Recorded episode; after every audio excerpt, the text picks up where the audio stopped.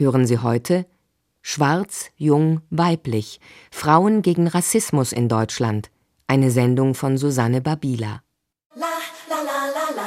Je älter ich wurde, desto mehr habe ich gemerkt und auch kapiert, dass wir was ändern können. Vor allem wir, die jetzige Generation. Ich meine, wir sind hier aufgewachsen, wir beherrschen die Sprache. Deswegen fand ich das dann auch immer so mühsam, mich zu erklären. Doch, ich habe einen deutschen Pass, doch, ich wurde hier geboren. Ich bin eine ghanaische Deutsche. So simpel, ja. Hold on to me.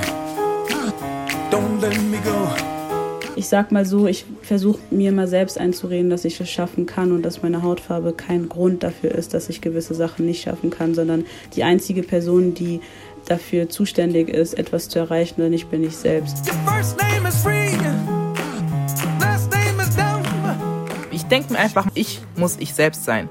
Und ich möchte stolz ich selbst sein, ohne dass ich mich schämen muss oder verstellen muss. Ich, so, ich möchte einfach akzeptiert werden für die Person, die ich bin. Schwarz, Jung, Weiblich. Frauen gegen Rassismus in Deutschland. Ein Feature von Susanne Babila. Freedom. Freedom. Freedom. Danke, dass ihr alle zahlreich erschienen seid.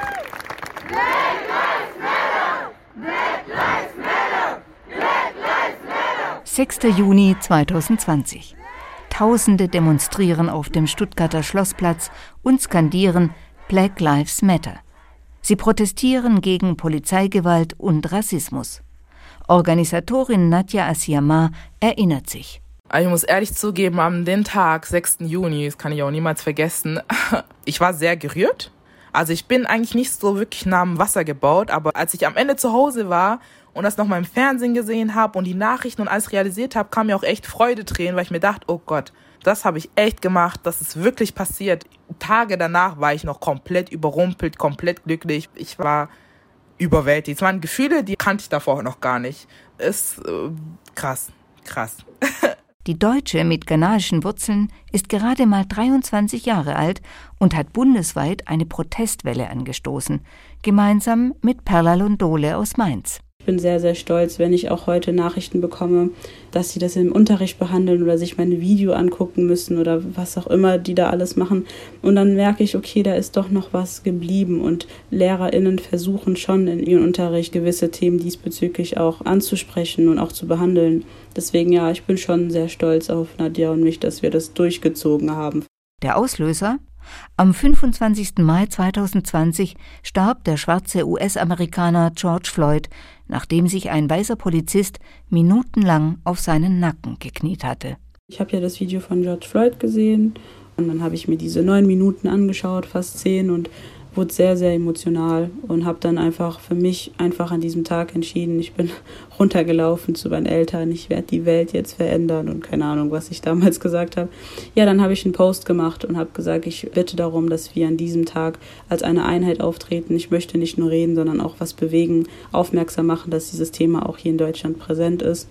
Ja, und dann einen Tag später hat Nadja mich kontaktiert und meinte, Perla, ich wäre gern dabei, ich würde gerne mitmachen. Ich so, okay, auf geht's. Dann haben wir halt angefangen zu planen. Also ich bin ihr zwar gefolgt auf Instagram, aber wir kannten uns nicht wirklich. Und dann haben wir angefangen zu planen, zu machen, Konzepte zu erstellen und dann ging es auch schon nach zwei Tagen. Also es ging ein bisschen schneller als gedacht, dass immer mehr Städte dazugekommen sind. Eine rasant wachsende Bewegung war geboren. Nadja und Perla hatten für die Vorbereitungen schnell Helferinnen und Helfer gefunden, denn es gab viel zu tun.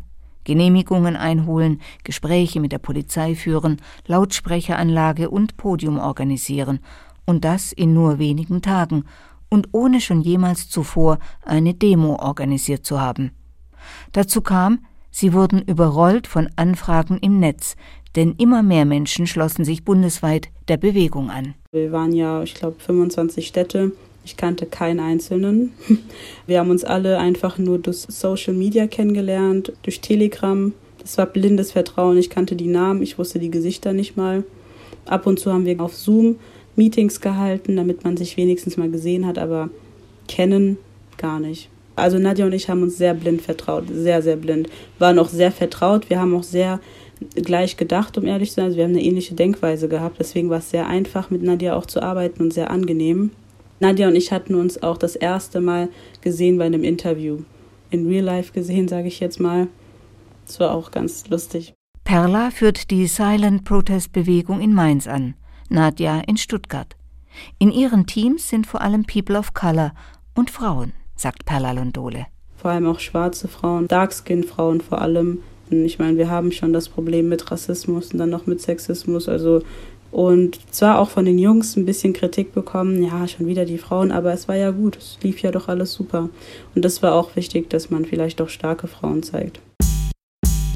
They'll call it a mystery, but we're gonna call it victory. We'll be writing history. It's gonna be victory.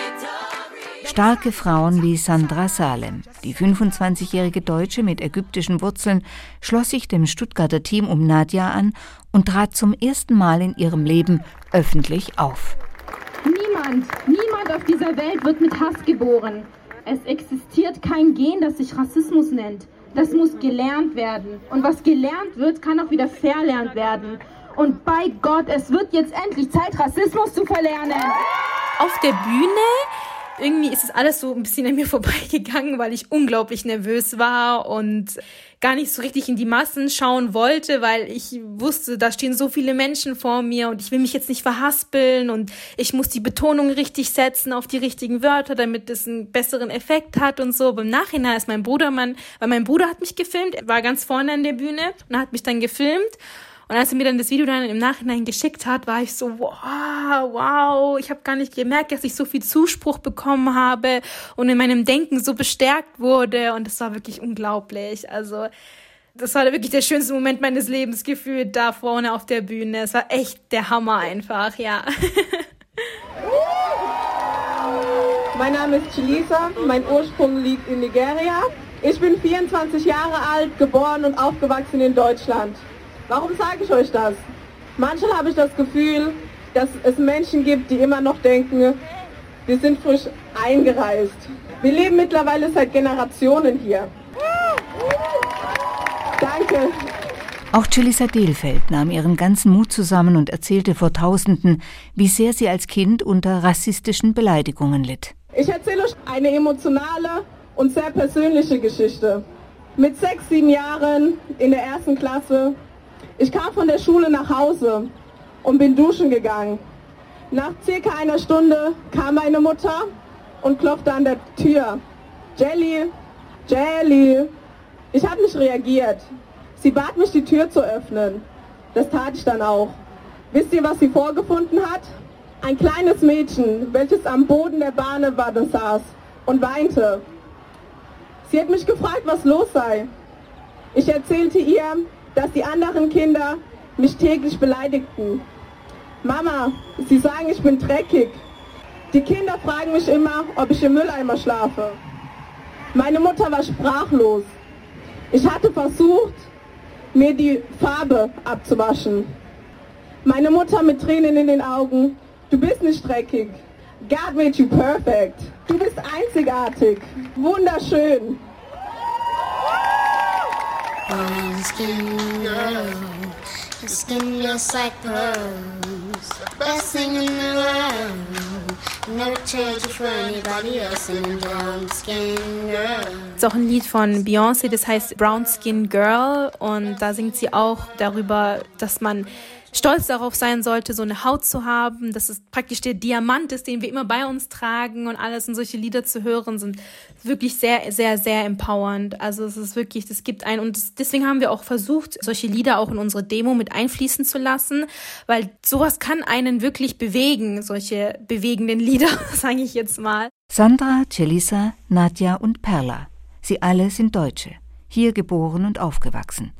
Sie haben hier Freunde gefunden, sind hier zur Schule gegangen, studieren und arbeiten jetzt in Stuttgart, Mainz, Mannheim oder anderswo. Die Frage, wo kommst du eigentlich her, nervt uns mittlerweile, sagen Celisa und Nadja.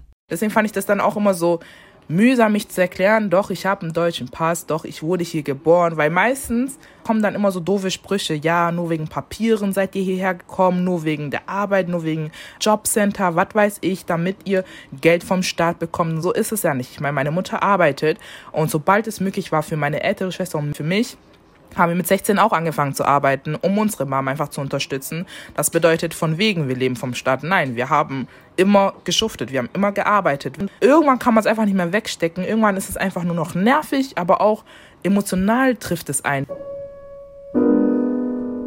Ich arbeite in einem Hotel in Deutschland und dann wird man auch von Gästen oder von den Leuten auf der Straße angesprochen, so, ah, sie können ja Deutsch oder sprechen ja gut Deutsch oder auch wenn man auf der Straße angesprochen wird, wird man oft gleich mit Englisch angesprochen, obwohl man sich denkt, so, ja, ich meine, du bist hier in Deutschland, ich würde es erst mit Deutsch versuchen, weil wenn ich jetzt nach Frankreich gehe, dann versuche ich es auch erst mit Französisch, bevor ich dann auf irgendeine andere Sprache umswitche, ist ja egal, was für eine Hautfarbe der hat. Das ist schon frustrierend, weil man sich so denkt, so, hey, wir haben jetzt mittlerweile 2021 und wir leben seit Generationen hier und nicht erst seit gestern. Jelissas Vater kam vor Jahrzehnten aus Nigeria über Holland nach Germersheim in Rheinland-Pfalz. Dort lernte er Jelissas Mutter kennen und lieben. Sie ist deutsche Synthesa. Jelissas Vorbild ist ihr Großvater. Jacques Delfeld setzt sich als Vorsitzender des Verbandes Deutscher Sinti und Roma Rheinland-Pfalz seit Jahrzehnten für den Abbau von Vorurteilen und den Schutz der Minderheit ein. Mein Opa hat ja sehr viel damit zu tun beruflich, setzt sich da auch gegen Diskriminierung ein und deswegen wurde bei uns eigentlich immer drüber geredet. Wir sind auch stolz darauf, wo wir herkommen was für Wurzeln wir haben. Klar haben wir auch eine sehr schwierige Geschichte. Ich meine, wir hatten jetzt erst den Jahrestag vom Holocaust und waren auch selber mit der Familie schon in KZ-Lagern, haben uns das angeschaut und auch Namen von unserer Familie gesehen und so. Und dadurch, dass es so eine intensive Geschichte ist, ist das nichts, was wir irgendwie verheimlichen, sondern also ich habe meine Wurzeln nie verleugnet. Nadjas Großeltern leben im rund 7000 Kilometer entfernten Ghana in Westafrika. Ihre Mutter kam vor Jahrzehnten in den Südwesten Deutschlands, allein, ohne Angehörige oder Freunde. In Stuttgart fand sie Arbeit, lernte Nadjas Vater kennen, zog aber später Nadja und ihre beiden Geschwister alleine groß. Ich habe auch meine Mutter als einziges Vorbild gehabt, weil es sind auch schon echt sehr viele Sachen passiert, vor allem als schwarze Frau in Deutschland.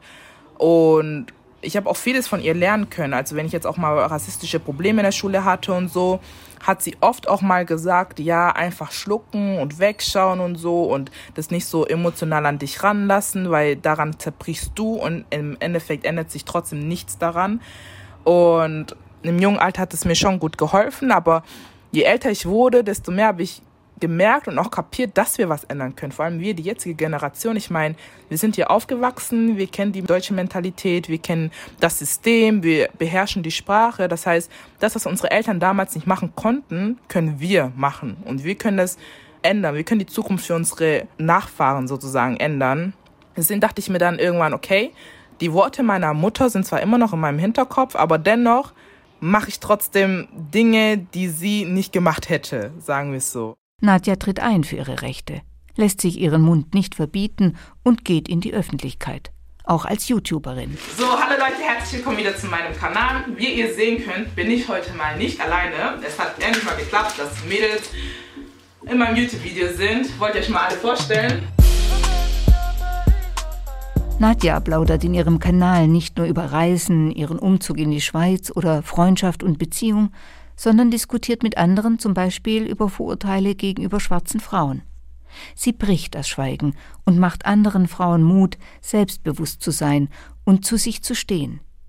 Immer mehr schwarze Frauen tauschen sich aus und unterstützen sich gegenseitig im Kampf gegen Klischees, Vorurteile und Rassismus, erklärt Sandra Salem. Wir werden ja auf verschiedenen Ebenen diskriminiert aufgrund unseres Geschlechts, sage ich jetzt mal. Also nicht nur, weil wir schwarz sind, sondern auch aufgrund unseres Geschlechts. Und weil wir auch Diskriminierung erfahren, nicht nur von weißen Männern, sage ich mal, sondern auch von schwarzen Männern. Und ich glaube, da hat man einfach mehr das Bedürfnis, mehr zu sagen und mehr aus sich rauszukommen in solchen Momenten. Dass man damit auch vielleicht Vorbild ist für viele schwarze Mädchen, die vielleicht alles in sich hineinfressen und dass sie sich dann vielleicht mit dieser starken schwarzen Frau einfach identifizieren können und ein Vorbild haben können einfach. Ist auf jeden Fall sehr wichtig.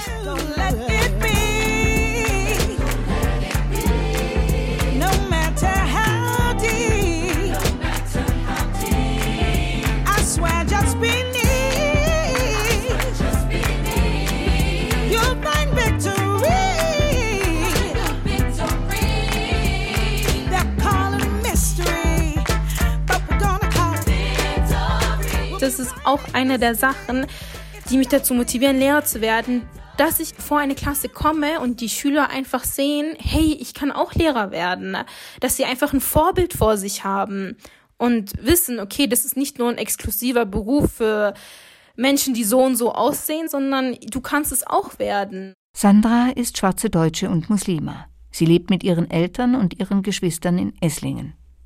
Ihre Eltern kamen vor Jahrzehnten aus Ägypten nach Deutschland. Damals war Sandra noch nicht auf der Welt. Und Perla? Geboren und aufgewachsen ist die Deutsche mit kongolesischen Wurzeln in einem kleinen Dorf in der Nähe von Mainz. Dort ging sie in den Kindergarten, später in die naheliegende Gesamtschule. In unserer Schule wurde darauf geachtet, dass keiner benachteiligt wird, erzählt sie, aber Rassismus gab es trotzdem. Man muss dazu sagen, es gab nicht unbedingt viele schwarze Kinder an meiner Schule. Es gab original vier Stück, mein Bruder und noch zwei weitere das war es dann auch. Das heißt, man war auch schon in der Schule die Minderheit. Ja, also ich habe mir auch letztens meine Abi-Zeitung mal angeguckt. Ich kann es Ihnen auch gerade einfach vorlesen. Ich glaube, das ist gar nicht mal so schlecht. Und zwar ähm, ging es hier darum, eine Julia hat gesagt, da nimmt man die DNA einer Tomate und befruchtet damit eine Eizelle und dann meinte eine Lea, wenn man Affen nicht mit Menschen kreuzen kann, warum kann man dann Esel mit Pferden paaren? Und dann meinte die Julia, das ist doch wie mit den Schwarzen und den Weißen. Auch ein ehemaliger Lehrer, so Sprüche wie Johannes, es ist nicht mehr lang bis zur Abschiebung oder Johannes steht vorne an der Tafel und schreibt etwas an, weiß aber nicht, auf welcher Tafelseite er anfangen soll. Da meinte ein Mädchen, Johannes, du musst von links nach rechts schreiben. Da meinte der Lehrer, das liegt am Migrationshintergrund. Das sind einfach Äußerungen, die kann man sich sparen.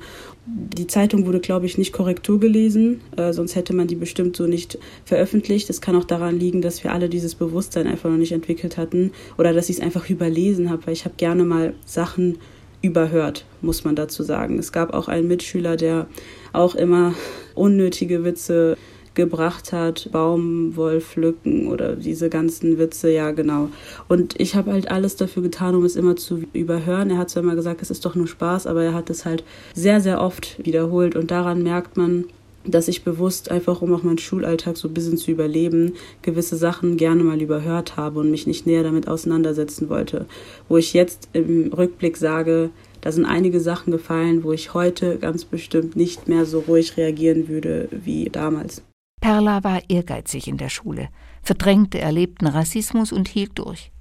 Nadja zerbrach fast am rassistischen Schulalltag. Ich war auf dem Gymnasium und da hat es halt schon angefangen, als die ganzen Mitschüler meiner ganzen Stufe immer gemeint haben, also bei der Einschulung, ja, du gehörst hier nicht hin, du bist, glaube ich, auf der falschen Schule, weil bei uns war das so, dass das Gymnasium gegenüber von der Realschule war und die haben halt echt immer wieder gesagt, so, du bist falsch, das ist nicht deine Schule hier und du gehörst hier nicht hin und so weiter.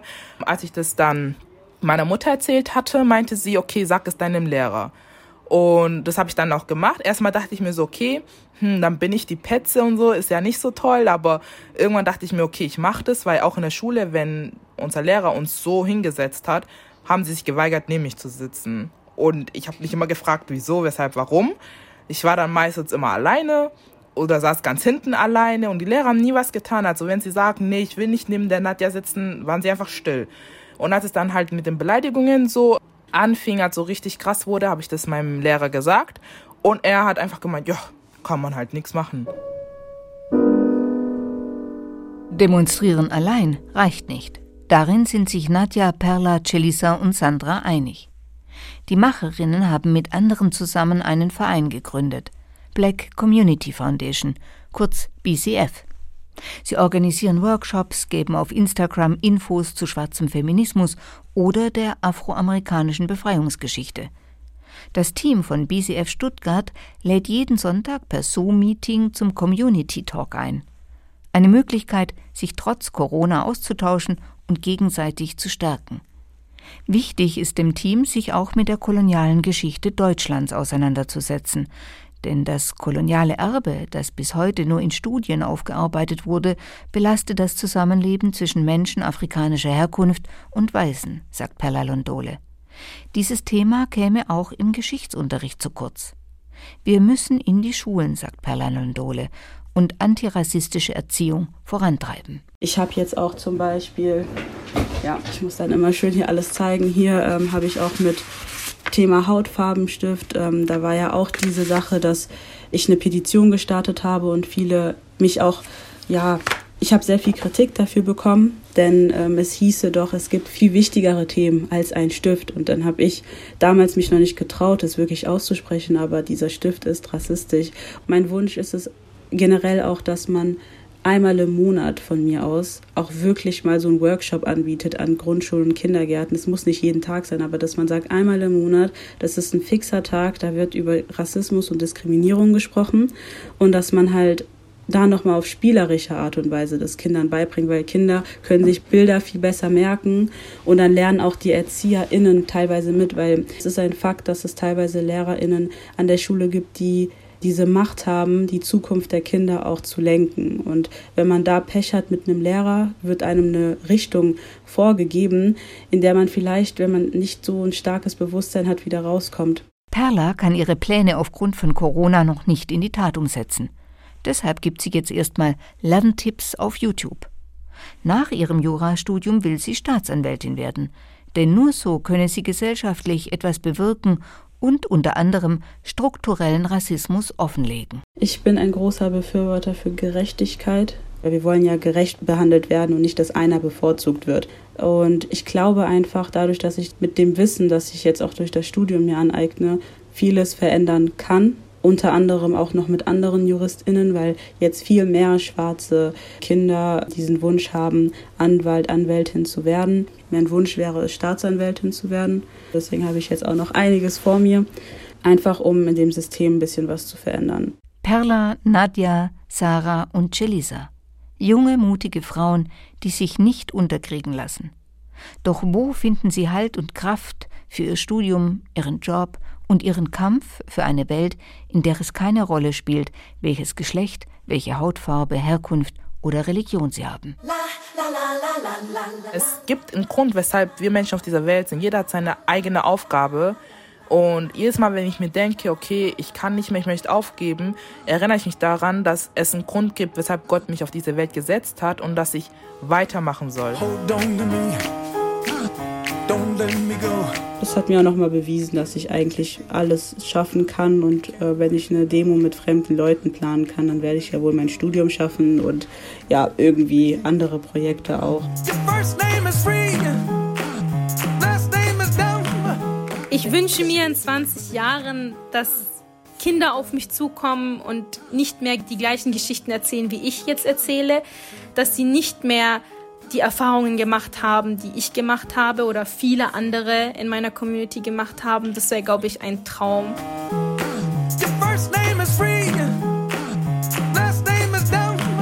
Zu sehen, dass man nicht alleine ist auf jeden Fall. Und man sieht die Anfragen, die wir bekommen und die Leute, die sich an uns wenden. Und das macht einen auch stark, weil man einfach sieht, so hey, die Arbeit, die wir machen, machen wir ja nicht umsonst, sondern wir machen das für Leute und das wird geschätzt und das ist gebraucht. Und ja, diese Menschen zeigen einem auch immer wieder, dass sich was verändern kann. Freedom. Freedom.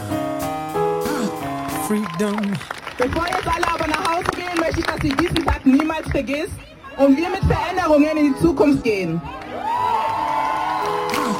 We are from Peter, the electric one.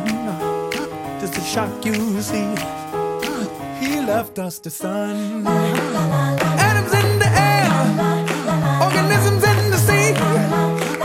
Sun and yes, man are made of the same things. Freedom! Freedom!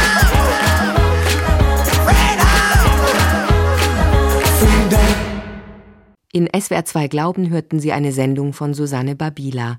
Schwarz, jung, weiblich. Frauen gegen Rassismus in Deutschland